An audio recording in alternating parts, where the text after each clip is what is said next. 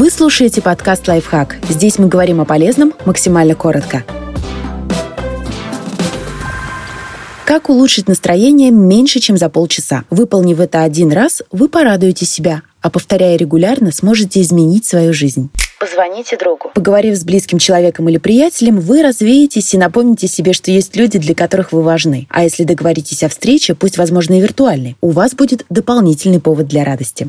Побудьте на природе. Достаточно немного пройтись или посидеть на солнышке, и вы почувствуете себя лучше. Витамин D и приток эндорфинов, который вы получите, вдыхая свежий воздух, скажутся и на физическом состоянии, и на настроении.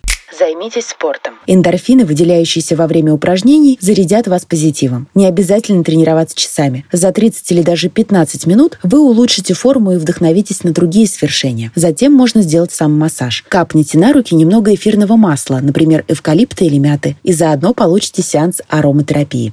Выпишите то, что любите в себе. Подумайте, какие ваши качества и черты вам нравятся. Выпишите несколько из них на листочке и расклейте дома на видных местах. Как только ваш взгляд будет падать на них, вы будете чувствовать прилив хорошего настроения и уверенности. Когда эффект начнет ослабевать, замените эту порцию листочков стикерами с другими качествами.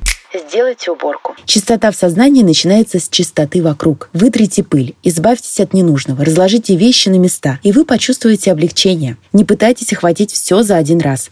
Выделяйте по полчаса в день, чтобы привести в порядок один уголок. Доказано, что беспорядок вызывает стресс, а на работе стресса хватает и так. Подписывайтесь на подкаст «Лайфхак» на всех удобных платформах.